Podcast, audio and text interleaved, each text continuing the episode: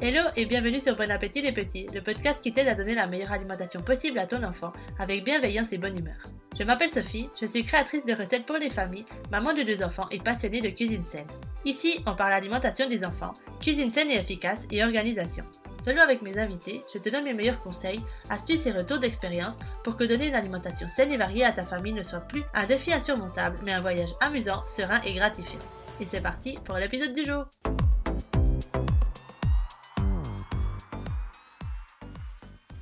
Hello à tous et bienvenue une semaine de plus sur Bon Appétit les petits. Je suis vraiment contente de vous retrouver aujourd'hui et j'avais super hâte d'enregistrer cet épisode parce qu'aujourd'hui on va parler d'un de mes sujets de prédilection qui est trouver des idées de repas. C'est vraiment le commentaire qui revient le plus quand je discute avec des parents sur les réseaux sociaux ou par email, c'est j'ai pas d'idée de repas, je tourne en rond, je fais toujours la même chose. Et je suis sûre que vous aussi vous avez prononcé ces mots une fois ou l'autre parce que c'est quelque chose qui touche tout le monde. Et je le sais bien parce que moi aussi j'ai été la maman qui avait pas d'idée et qui faisait les mêmes plats toutes les semaines. J'ai été la maman qui faisait seulement trois recettes différentes de purée pour son bébé parce qu'elle n'avait pas d'autres idées. J'ai été la maman qui, quand elle testait une nouvelle recette qu'elle appréciait, elle la refaisait encore et encore et encore, toujours la même chose. J'ai été la maman dont la famille mangeait trois ou quatre légumes différents parce que le reste, je savais pas les cuisiner et j'avais pas d'idée pour les cuisiner. Donc croyez-moi, je sais de quoi je parle. Et c'est vraiment quelque chose qui arrive à tout le monde parce que des gens qui nous disent Ah non, moi j'ai trop d'idées, je sais toujours quoi cuisiner, on mange super varié chez moi, il y en a pas des masses. Donc c'est pour ça qu'aujourd'hui je voulais vous donner ma méthode, mes sources d'inspiration, ma technique pour ne jamais ou presque jamais manquer d'idées de repas. Je vais vous donner les trois points qui m'ont vraiment aidé à avoir plein d'idées de repas, à arrêter de tourner en rond et de refaire une semaine après l'autre la fameuse quiche aux épinards qu'on adorait qui est trop bonne mais au bout d'un moment ça commence un peu à fatiguer. Donc pour moi, le premier pas pour avoir des idées, c'est aller chercher de l'inspiration. Parce que si on se contente de creuser dans notre propre cerveau, des fois on a de la peine à, être créatif et avoir des idées de plats. Donc la meilleure chose qu'on peut faire, c'est aller regarder ailleurs.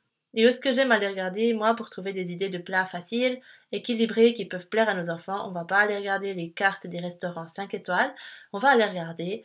Bah, par exemple, euh, Internet est magnifique pour ça. Pinterest est une très grande source d'inspiration pour les idées de repas.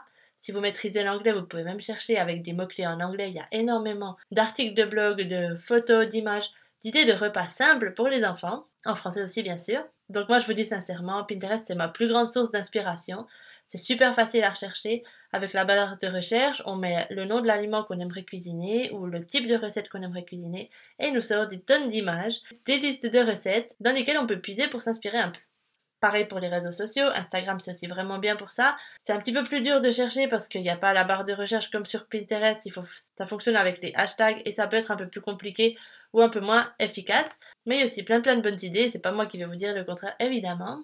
Il y a plein de comptes spécialisés qui donnent plein d'idées de repas rapides, faciles pour les familles et pour les enfants. En premier lieu, le mien bien sûr, mais si ça vous intéresse, je vais vous en mettre quelques autres que j'apprécie dans la description de cet épisode, comme ça vous pouvez aller jeter un œil et vous inspirer. Sinon, on peut aussi aller jeter un œil sur les menus des cantines, des écoles de nos enfants ou autour de chez nous. Parce que ces menus sont généralement très équilibrés au niveau nutritionnel, donc ça peut être une bonne source d'inspiration si on a envie de savoir comment composer un menu équilibré, quel plat on peut mettre dedans. C'est quelque chose que j'aime bien faire aussi et qui m'inspire pas mal. Ou sinon, simplement, on peut taper sur Google idées menus enfants ou idées menus faciles. Il y a plein de gens, plein de blogs qui ont publié des idées de menus, des idées de repas, et ça aussi, ça peut nous inspirer vraiment ça peut nous faire voir ben, des plats auxquels on n'aurait pas pensé nous-mêmes, mais qui sont faciles à réaliser et qu'on va pouvoir faire pour nos enfants. Et on n'a pas besoin non plus d'aller chercher des idées hyper compliquées ou des plats super élaborés. Simplement aller voir ben, des aliments qui peuvent bien aller ensemble, qu'on aime bien manger ensemble, et ça, ça nous fait directement une idée de repas. Il n'y a pas besoin que ça soit super compliqué, il n'y a pas besoin de devoir passer des heures en cuisine. Simplement, bah, aller regarder des aliments auxquels on n'aurait pas forcément pensé, des combinaisons auxquelles on n'aurait pas forcément pensé non plus, et qui peuvent nous faire une idée de repas un petit peu différent pour nous, pour notre famille, à mettre au menu pour la semaine prochaine. Et maintenant, on passe au deuxième point. Maintenant qu'on a toutes ces bonnes idées de recettes, qu'on a allé chercher plein d'inspiration partout, le deuxième point, pour moi, c'est le plus important, c'est regrouper nos idées. Noter nos idées se créer ce que j'aime appeler une boîte à idées, une liste d'idées au final, et c'est vraiment super utile. Parce qu'on est bien d'accord, les idées, elles viennent jamais quand on en a besoin. Moi-même, j'ai beau avoir créé 350 recettes pour ma plateforme online, quand je dois chercher une idée rapidement sur le moment, je suis toujours en blanc, je bloque, il n'y a rien qui vient. D'où l'utilité de noter toutes nos idées. Vraiment, faites-le. Notez-le n'importe où, comme vous voulez, mais faites-le. Parce que dans ces moments où c'est qu'on n'a pas d'inspiration, les idées ne vont pas venir toutes seules, il va falloir aller les chercher. Et si elles sont écrites dans un endroit clair et tout ensemble, ça va être beaucoup plus facile.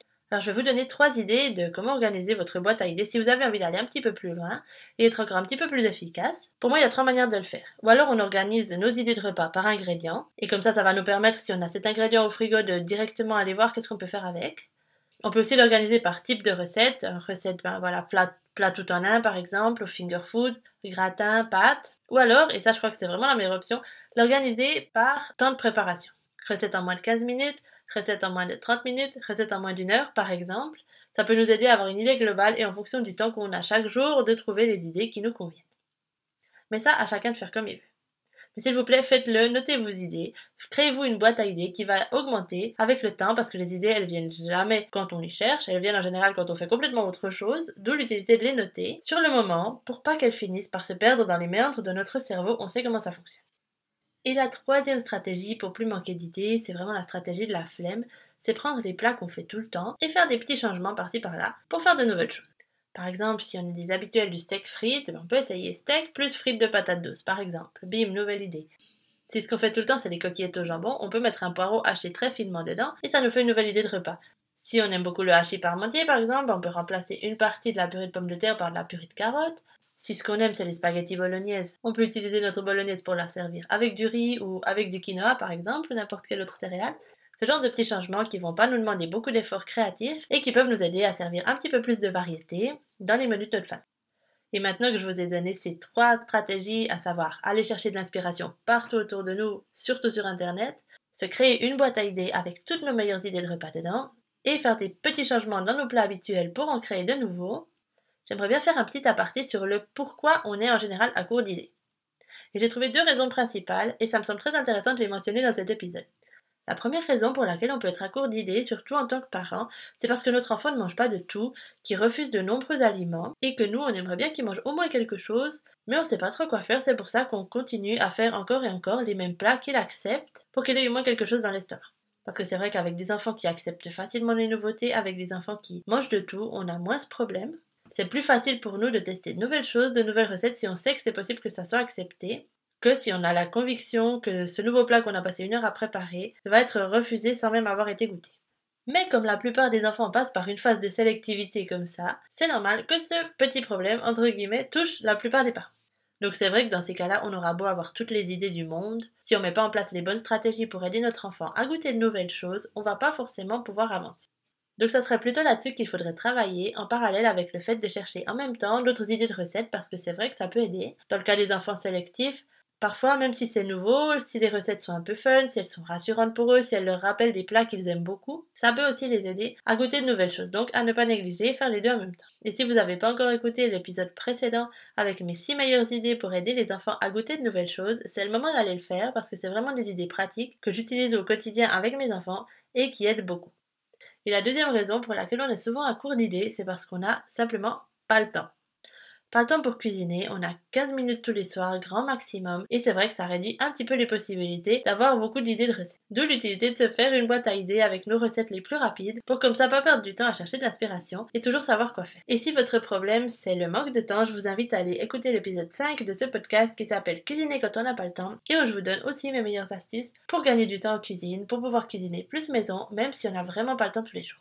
Donc voilà, c'est tout pour aujourd'hui et j'espère qu'après cet épisode, vous manquerez plus jamais d'idées de repas pour vos enfants. Pour le petit mot de la fin, j'aimerais vous dire de vraiment pas vous compliquer la vie. C'est pas grave non plus si on refait souvent les mêmes plats, c'est pas grave si on n'a pas une recette différente pour chaque jour de l'année, c'est pas grave si par période on fait toujours la même chose, c'est pas grave s'il n'y a pas autant de variété dans l'alimentation de nos enfants qu'on aimerait pouvoir en mettre. On fait ce qu'on peut avec ce qu'on a, on fait du mieux qu'on peut, toujours avec l'intention de faire le meilleur pour nos enfants, et souvent c'est bien assez. Donc vous compliquez pas la vie, essayez de rajouter un peu de nouveauté, un peu de nouveaux plats, sans non plus vous mettre la pression de devoir faire des nouvelles choses tous les jours, parce que c'est pas indispensable, et ça peut vite devenir stressant. Si vous avez apprécié cet épisode et si vous avez appris quelque chose, je vous invite à aller lui laisser une note ou un commentaire si votre plateforme d'écoute le permet. Moi, je vous suis super reconnaissante pour tous vos retours, pour tous vos commentaires, pour tous vos partages. Sachez que ça aide le podcast à toucher de plus en plus de parents et à aider du coup de plus en plus d'enfants et de familles. Et sinon, je vous souhaite une très belle journée, une magnifique semaine et je vous dis à tout bientôt. Ciao ciao